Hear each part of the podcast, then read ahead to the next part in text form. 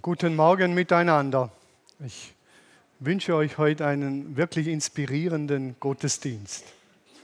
Dass das, was ihr hier erlebt, nicht nur die Predigt, das Ganze wirklich einen inspirierenden Charakter hat. Wir leben ja in gewissen unsicheren Zeiten und man überlegt sich da dann, wie, wie kann eine Gesellschaft da durchkommen. Deshalb auch der Titel, wie baut Gott sich eine neue Gesellschaft? Und in diesem ganzen Denken und Bewegen hat mir jemand eine WhatsApp geschrieben, ähm, wo zum Ausdruck kommt, dass man sich auch verlaufen kann in solchen Zeiten, den falschen Dingen nachläuft. Und die WhatsApp hatte folgenden Inhalt, ihr seht sie gleich.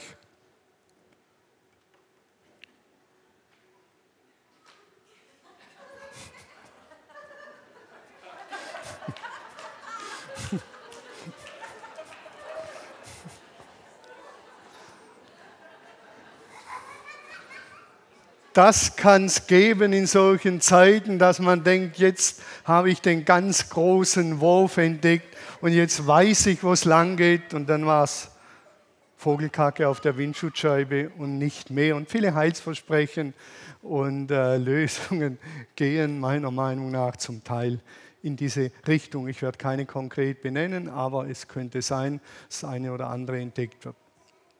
Letzten Sonntag sind wir mit Daniel Richtung Jerusalem gegangen, also mit Jesus. Und Daniel hat uns anhand von Jesus Richtung Jerusalem geführt. Was Jesus begegnet ist, die Leitfrage und all diese Dinge hat er bewegt. Und heute sind wir schon in Jerusalem. Wir finden uns in Jerusalem. Jesus war eine Woche in Jerusalem. Ich werde heute nicht traditionell über Palmsonntag predigen, denn da lag eine Woche und da sind viele Dinge passiert in diesen äh, letzten Tagen von Jesus und die überspringen wir schnell. Wir gehen Palmsonntag und schon sind wir Karfreitag und Kreuzigung und Auferstehung, aber da lagen extrem dramatische Geschichten dazwischen und eine dieser Geschichten will ich aufzeigen. Die letzten zwei Tage vom Leben von Jesus, die bekommen ein großes Gewicht. Wir sehen es auf der Folie. Die bekommen ein großes Gewicht. Ihr seht das, das äh, äh, Evangelium nach Matthäus mit 28 Kapitel. Die letzten zwei Tage, die letzten zwei, zwei Kapitel und die anderen 30 Jahre Wirkung oder drei Jahre offizielle Wirkung, aber die anderen 30 Jahre bekommen relativ wenig, wenn man die letzten zwei Tage nimmt. Krasser bei Markus, Markus hat 16 Kapitel, zwei Kapitel handeln von den letzten beiden Tagen. Johannes Evangelium mit seinen äh, 21 Kapitel, die letzten zwei Tage handeln hat zwei Kapitel und bei Lukas Evangelium genauso. Das hat eine Bedeutung. Wenn man sagt, zwei Tage bekommen so viel Bedeutung an Kapitel in den Evangelien, dann sind das bedeutende Aussagen, die man bedenken sollte. Eigentlich müsste man in der Karwoche jeden Abend den Gottesdienst machen und in eine dieser Stories eintauchen und die verinnerlichen, dass man Anteil kriegt an der Woche, die Jesus durchlebt hat. Und in eine dieser Geschichten tauchen wir heute ein. Es ist die Geschichte im Johannesevangelium im 11. Kapitel. Und dann werden wir schauen, wie Gott dort eine neue Gesellschaft ankündigt und baut. Es beginnt ganz einfach. Viele von den Juden, die bei Maria gewesen waren, glaubten an Jesus. Nachdem sie das Wunder an Lazarus gesehen hatten, aber einige liefen direkt zu den Pharisäern und berichteten ihnen alles. Die haben gepetzt. Die haben das der religiösen Oberbehörde mitgeteilt, sind nach Rom gereist zum Papst und haben ihm alles erzählt, was hier auf der Lindenwiese läuft. Darauf beriefen die obersten Priester und die Pharisäer eine Sitzung des Hohen Rates ein. Sie fragten sich, nachdem sie das alles gehört haben, dass viele Leute an diesen Jesus glauben, dass sie ihm regelrecht nachlaufen, was sollen wir bloß tun? Dieser Jesus vollbringt viele Wunder oder Zeichen. Und wenn wir nichts gegen ihn unternehmen, wird bald das ganze Volk an ihn glauben. Das war ihre große Angst. Die oberste Religionsbehörde, die große Angst war, die laufen diesem Jesus nach. Und wenn wir nichts dagegen tun, werden immer noch mehr und noch mehr und noch mehr Menschen an ihn glauben. Das kann es nicht sein. Hallo? Da, da müssen wir irgendeinen Riegel vorschieben. Dann werden die Römer, das ist ihre vorgeschobene Motivation, würde ich mal behaupten, dann werden die Römer eingreifen, den Tempel zerstören und das ganze Volk vernichten. Das haben wir dann davon, wenn die diesem Jesus nachlaufen. Jesus hat Zeichen gesetzt. Im Griechischen steht hier Zeichen und nicht Wunder, sondern Zeichen Semeion ist ein Zeichen. Jesus hat Zeichen gesetzt. Und das wir, kennen wir auch aus der deutschen Sprache. Da müsste man mal ein Zeichen setzen. Da müsste man mal etwas Klares zum Sagen dazu, ein Zeichen setzen. Ein Semeion.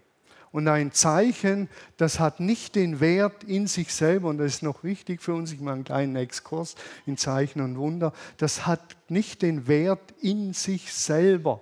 Wenn ich heute ein Zeichen setzen würde und die Dagmar heilen würde von was weiß ich was, von ihrem äh, Zahnschmerz oder was auch immer, dann wäre das ein Zeichen.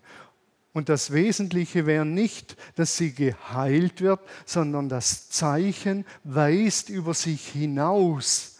Ein Zeichen weist über sich hinaus. Und es bestätigt in der Regel den, der es gesetzt hat. Wenn Jesus geheilt hat, dann war das Vordergründige nicht, dass Menschen gesund werden, sondern dass er ein Zeichen gesetzt hat, bestätigt wurde, dass er der Gesandte Gottes ist. Das ist die erste, wichtigste Pointe von Zeichen. Das andere ist auch wertvoll, die Liebe zu den Menschen, die ihn dazu getrieben hat, zu heilen, Tote aufzuerwecken. Das ist auch etwas. Aber die Pointe ist, der, der ein Zeichen setzt, wird dadurch bestätigt. Das Einfachste ist, er hat einem Menschen Sünden vergeben. Und dann sagen die Pharisäer, hallo, wer bist du eigentlich, dass du Sünden vergeben darfst? Wer bist du, Jesus? Das kann nur Gott. Und das war ein Gelähmter, dem er die Sünden vergeben hat. Und was macht er dann? Er sagt, damit ihr erkennt, dass ich die Vollmacht habe, Sünden zu vergeben, sage ich jetzt zu dem Gelähmten, steh auf, nimm deine Matte und geh nach Hause. Und er war geheilt. Somit war er bestätigt. Und ich frage mich in dieser ganzen Zeichen- und Wunderfrage immer wieder auch, wir wollen die Zeichen und die Wunder wegen uns. Ich will und ich stehe im Mittelpunkt. Und Jesus, heil mich, ich habe das verdient. Und er sagt, Thomas, das ist schön und ich will dich auch heilen. Aber wenn ihr dann bei dir bleibt, und bei der Heilung, beim Wunder, um des Wunderwillens spiele ich nicht mit. Es geht um mich. Ich bin der Messias. Ich bin der, der das Heil in diese Welt bringt. Ich bin der, der das Böse besiegt hat. Ich bin der, der eine neue Gesellschaft schafft. Und wenn ihr das nicht checkt und in eurem kleinen privaten Kämmerlein mit mir, ich und Jesus, eure Heilungen wollt, ich spiele nicht mit. Kann ich mir gut vorstellen. Er hat viele Zeichen gesetzt, aber die Pointe, ich wiederhole mich, war, dass er der Messias ist und als der erkannt wird, der er ist. Wir müssen, so sagt der Hohe Rat, wir müssen etwas gegen ihn unternehmen. Wir müssen etwas gegen ihn unternehmen, sonst wird das Volk an ihn glauben. Es wäre ja furchtbar. Es wäre ja eine Katastrophe, wenn das Volk an Jesus glauben würde, ihm vertrauen würde, so leben würde, wie er gelebt hat. Es wäre ja eine Katastrophe. Stellt euch das vor. Und dann heißt es weiter, einer von ihnen, Kaiphas, der in diesem Jahr hoher Priester war, sagte, ihr begreift überhaupt nichts. Überlegt doch einmal. Und dann kommt die Idee. Für euch alle ist es besser, wenn einer für das Volk stirbt, als dass ein ganzes Volk zugrunde geht. Der hat den Checker. Wir brauchen irgendeinen Sündenbock. Und den liefern wir ab. Es ist besser, einer stirbt für das ganze Volk. Kaiphas, und das hat er nicht gecheckt, der gute Kaiphas, sprach damit etwas aus, was nicht aus ihm selbst kam.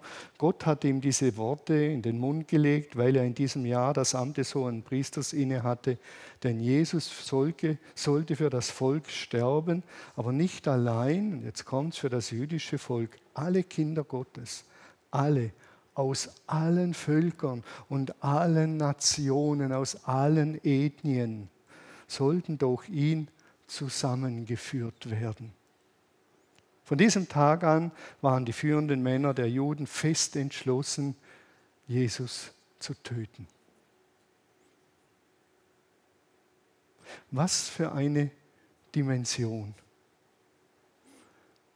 Jesus soll sterben, dass alle Völker, alle Ethnien, alle in ihm zusammengeführt werden. Alle in ihm den Mittelpunkt finden. Alle. Und wir haben daraus gemacht, ich und mein Jesus, der, so mag es beginnen, aber die Dimension, und das hat Kaiphas prophetisch vorausgesagt, ist weltumspannend, eine Riesendimension. Dieser Jesus auf jeden Fall, der muss weg. Politisches Machtkalkül auf der einen Seite, der jüdische Rat in Zusammenarbeit mit den Römern, Israel war ja damals besetzt von den Römern, die hecken das Ganze aus. Und die Kernfrage ist, wie können wir unsere Macht erhalten? Wie können wir weiterhin das Sagen haben? Wie können wir weiterhin unseren korrupten Machtapparat erhalten? Bei vielen wird es jetzt klingeln, hallo, läuft das heute nicht noch ähnlich und gleich ab? Was hat denn dieser Jesus getan, dass er sterben müsste? Was hat er denn getan, dass er zur Gefahr wurde? Was hat er denn getan, dass er so gefürchtet ist? Was denn? Gepredigt und gelehrt und verkörpert, was er gepredigt und gelehrt hat. Liebe hat er gepredigt, bis hin zur Feindesliebe, ein Noum, völlig neu, gab es bis dorthin nicht und gibt es in keiner der Weltreligionen, dass einer sagt, liebt eure Feinde. Das hat er gesagt und das hat er getan. Er hat gelehrt, wir sollen ganz hingegeben an Gott und an die Menschen leben. Das sollen wir tun. Das ist das Beste, sagt er, was uns Menschen passieren kann. Vergebung statt Vergeltung hat er gelehrt. Versöhnung hat er gelehrt. Treue. Kümmert euch um die Unterdrückten. Kümmert euch um die Armen. Seid für sie da. Sorgt für Gerechtigkeit. Und dann hat er noch gelehrt und zahlt die Steuern. Gebt dem Kaiser, was des Kaisers ist und Gott, was Gottes ist. Vertraut auf Gott, segnet, wo man flucht. Das sind seine Lehren, muss man sich vorstellen. Und jetzt sagt der Hohe Rat, der muss weg, der muss sterben. Das ist eine Katastrophe.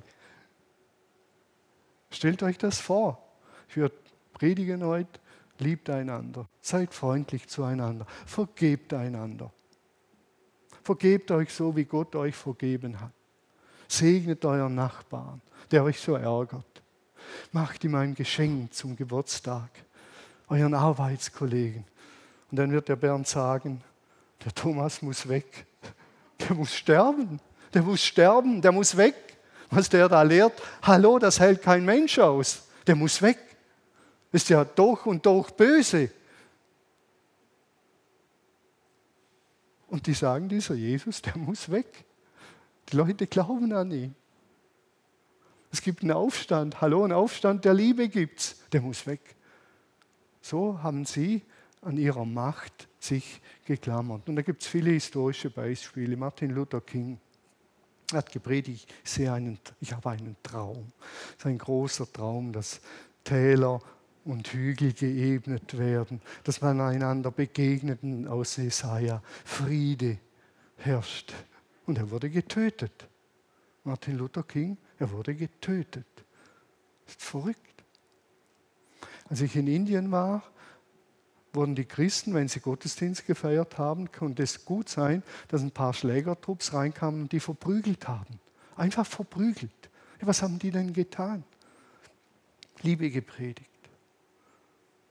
Aber die haben genau gewusst, wenn die Christen mehr und mehr werden, dann wird das eine Revolution in unserer Gesellschaft, in unserem Kastensystem. Dann gibt es Revolution. Jesus ist kein Problem. Die haben ja 330 Millionen Götter in Indien, im, im äh, Hinduismus, da hat Jesus auch Platz. Kein Problem, kein Problem.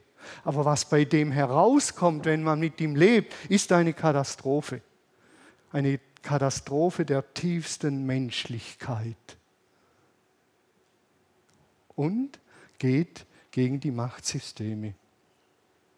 Ich glaube, und das war das große Problem damals, dass die gemerkt haben, wenn diese Menschen diesem Jesus nachfolgen, da gibt es wirklich eine Revolution. Aber eine wirkliche Revolution, eine Revolution hin zu Gott und zu den Menschen. Und unser Machtsystem, unser Regierungssystem, so wie wir die Welt beherrschen wollen, bricht zusammen. Und wir sind No-Names, Nobodies. Wir haben keine Macht mehr. Jesus hat gepredigt, wer euer Erster sein will, sei euer Diener. Krass. Sagt das mal Wladimir Putin. Du bist der Diener. Oder Zelensky oder wie sie alle heißen. Beiden. Ihr seid Diener.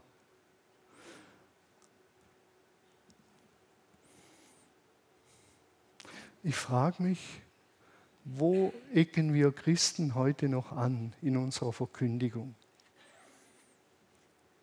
Zu den brandaktuellen Themen haben wir da noch was zu sagen, was manche ärgern könnte, weil es die ganzen Machtsysteme in Frage stellt.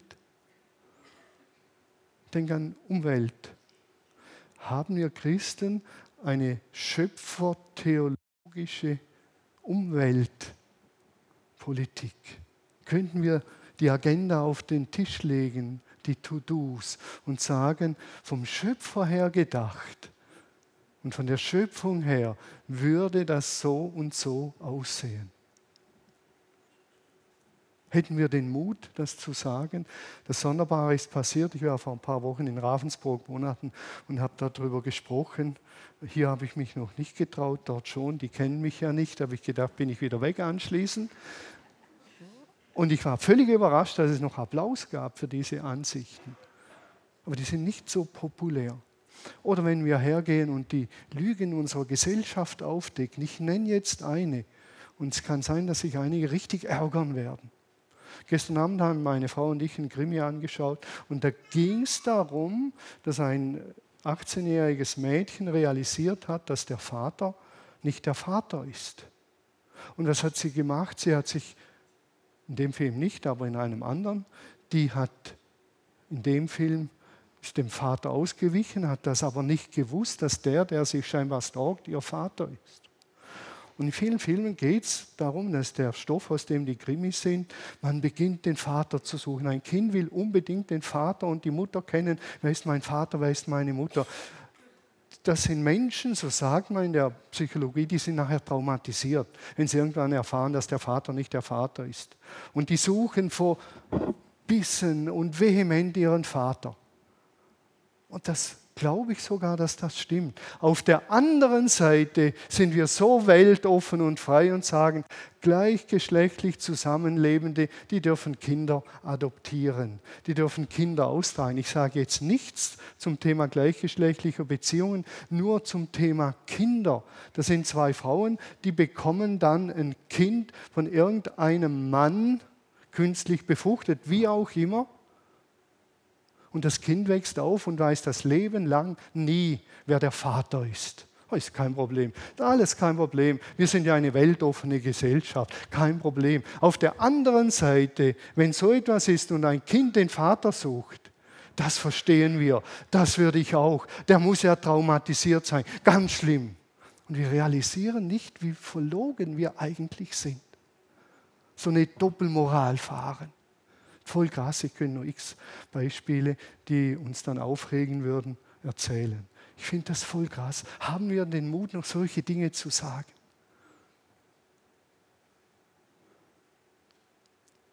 Wo tief innen jeder weiß, die haben recht, die haben recht so wie Jesus recht hat, Vergeltung führt nie zu Frieden. Nie, nie, nie. Rache ist kein Weg zum Frieden. Rache ist nicht radikal genug, sondern Vergebung und Versöhnung ist der einzige Weg. Das weiß jeder tief innen drin, aber keiner will diesen Weg gehen, denn der ist extrem aufwendig und der kostet am Ende vielleicht das Leben, so wie bei Jesus. Krieg kann nie gut geheißen werden, ist eine bescheuerte Lösung, die so doof ist, manchmal geht es nicht anders, aber ist nie eine gute Lösung. Und daran sollen wir festhalten. auch wenn wir noch keine Lösung haben. Aber Krieg schafft unendliches Leid und neues Leid und neues Leid und neues Leid. Da sollten wir klar bleiben und auch den Mut haben, sagen, wir haben auch keine Lösung. Aber die Lösung ist richtig bescheuert. Ich lasse es mal mit dem bewenden. Unsere Systeme, alle, bauen auf Macht und Gewalt, auf Unterdrückung und auf Angst. Und genau dieses System ist damals durch diesen Jesus und seine Lehren und sein Leben in Frage gestellt worden. Und zwar radikal. Also was Kaiphas dort sagt, ist, da, oder die Prophetie, die dahinter steckt, da ist einer und dessen Leben und dessen Lebensstil und das, was er lehrt, hätte das Potenzial, Frieden zu bringen auf dieser Erde, eine neue Gesellschaft zu schaffen. Das wäre der super Clou. Das wär's. Tief innen weiß jeder, eigentlich hat er recht, dieser Jesus. Das würde aber das Aus für alle bisherigen Machtsysteme bedeuten. Was Jesus gemacht hat, ist höchst politisch, aber nicht politisierend. Er hat keine politischen Reden gehalten, als sie ihn zum König machen wollten. Was hat er gesagt? Nichts, er ist verschwunden, abgehauen, nichts wie weg.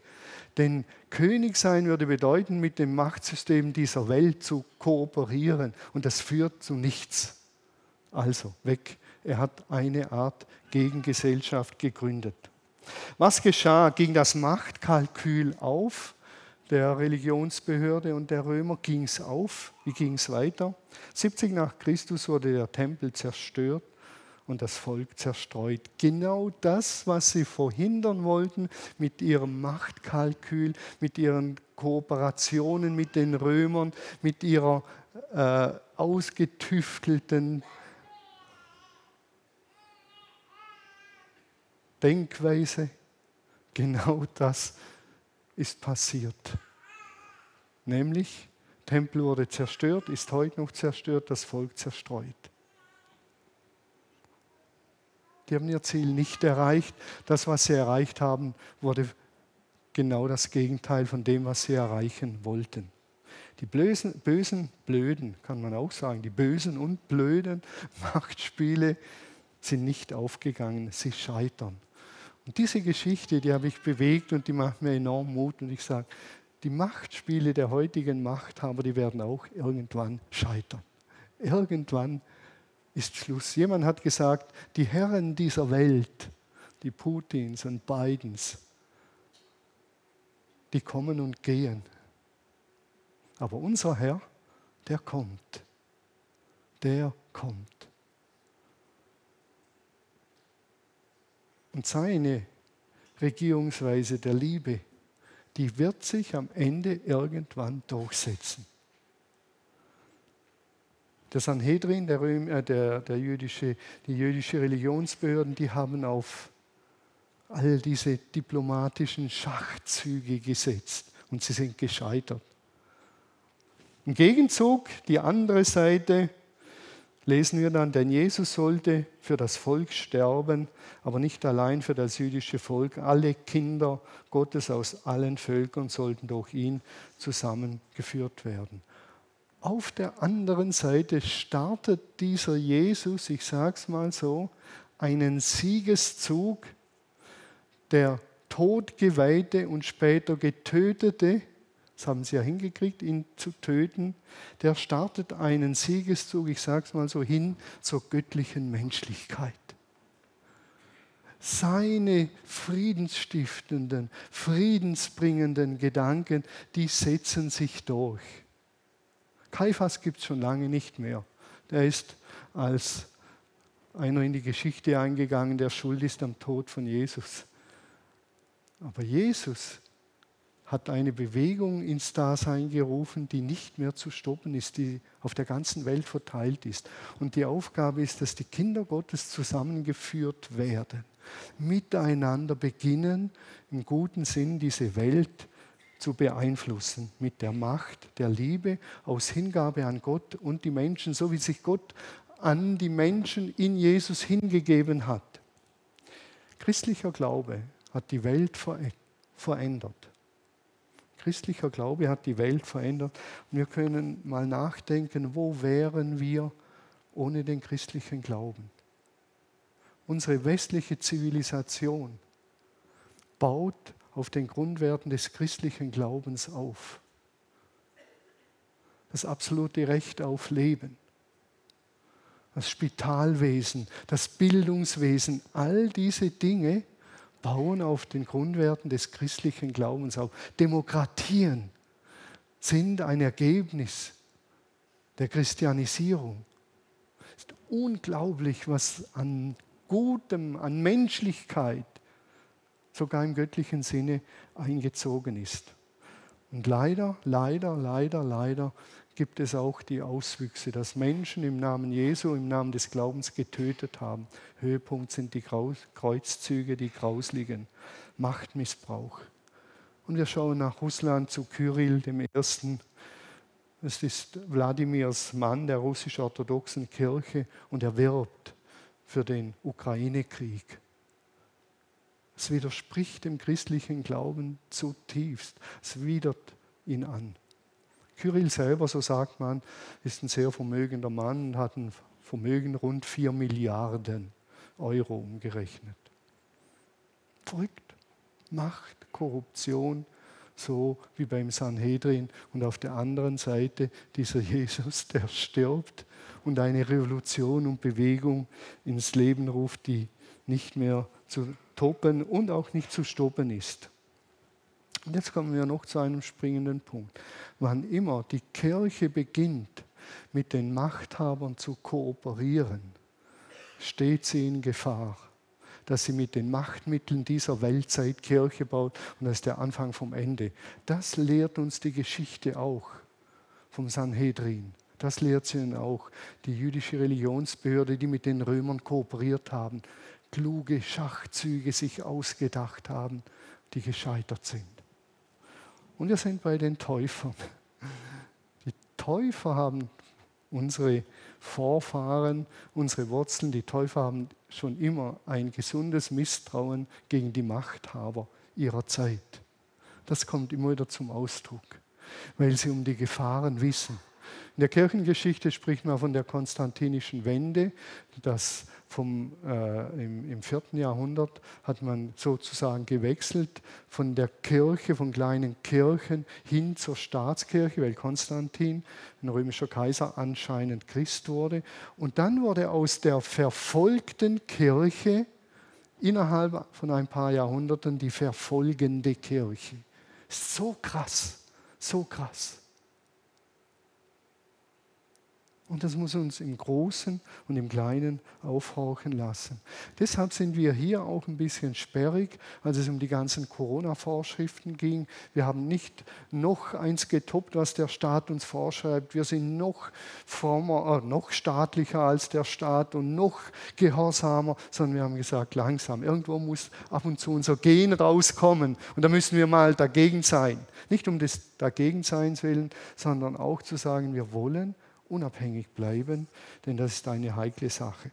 Gott baut eine neue Gesellschaft in der Kirche und mit der Kirche.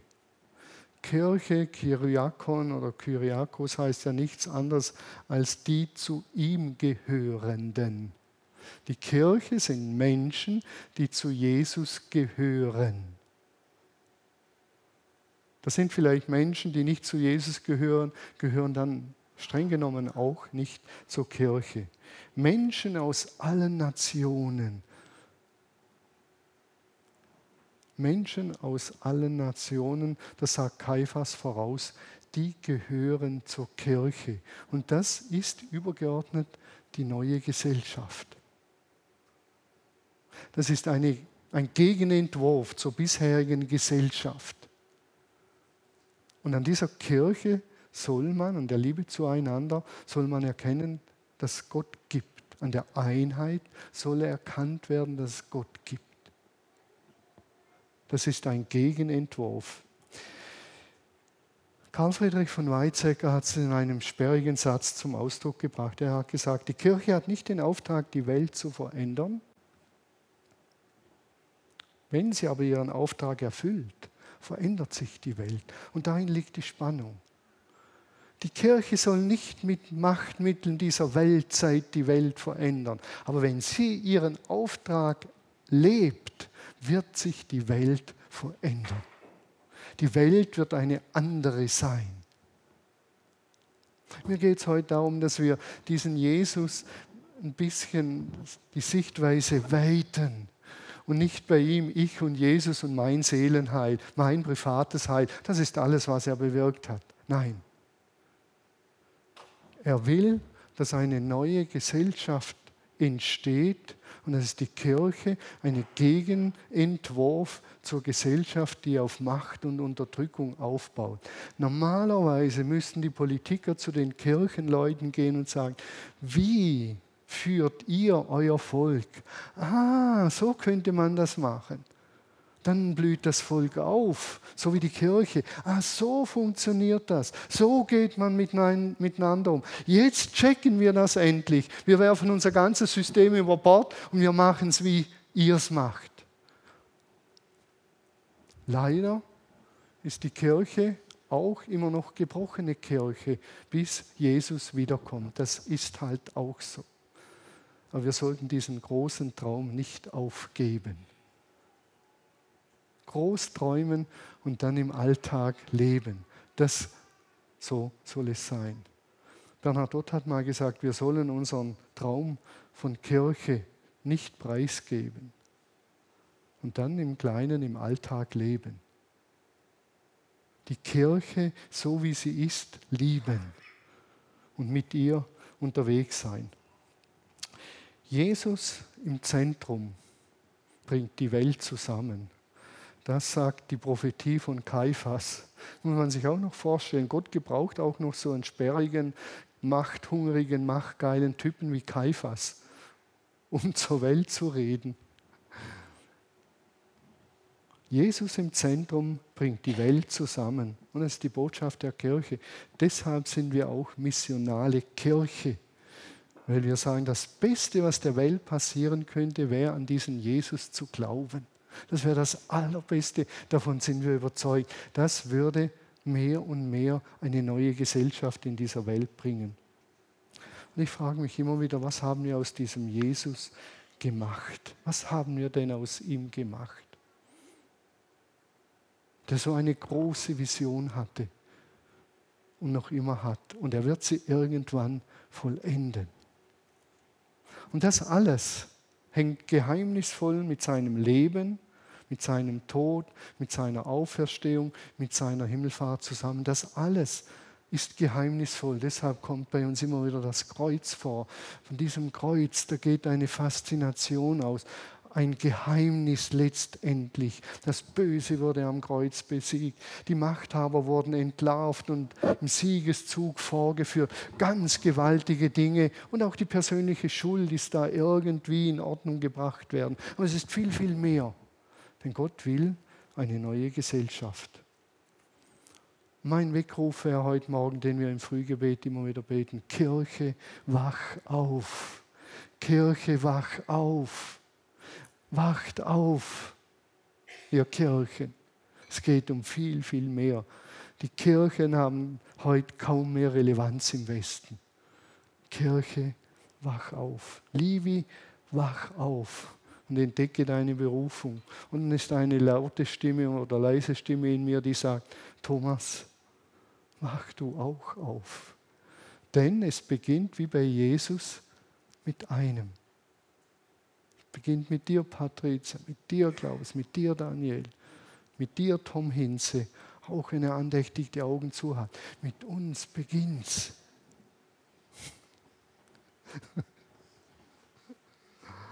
mit uns beginnt's. Die diesem Jesus nachfolgen, sich zusammenschließen zu einem Volk, zu einer neuen Gesellschaft und Zeichen setzen.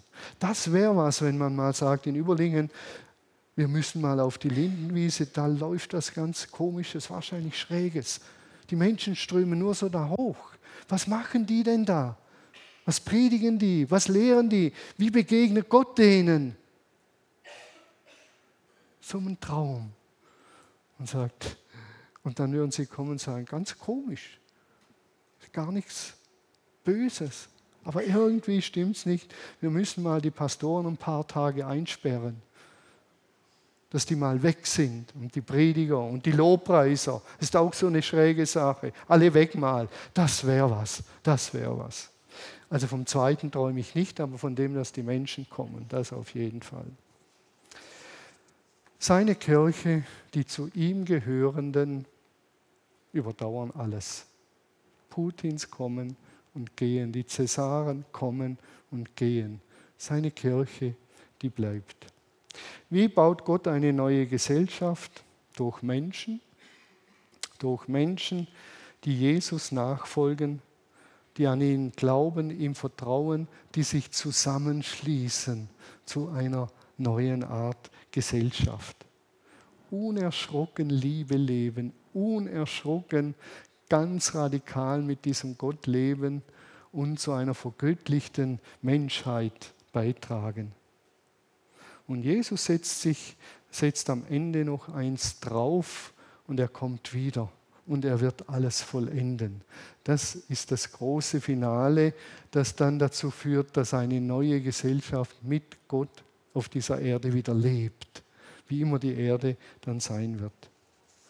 Ich hoffe, und wünsche mir, dass jeder und jede, das ist mein Wunsch und das ist wirklich so, bei mir angefangen über die Martina, über die Maria, jeder und jede sich auf diesen Jesus einlassen und sagen, Jesus, ich bin bereit, dir zu vertrauen, mich auf dich einzulassen, dir nachzufolgen damit ich Teil bin dieser neuen Gesellschaft, die es dringend braucht. Und dann trage ich zum Gelingen von Kirche bei. Und dann werden wir sehen, was entsteht. Der Herr segne euch ganz reich auf diesem Weg, dem tiefen Vertrauen. Die Herren dieser Welt kommen und gehen. Aber unser Herr ist gegenwärtig und er wird sichtbar wiederkommen. Amen.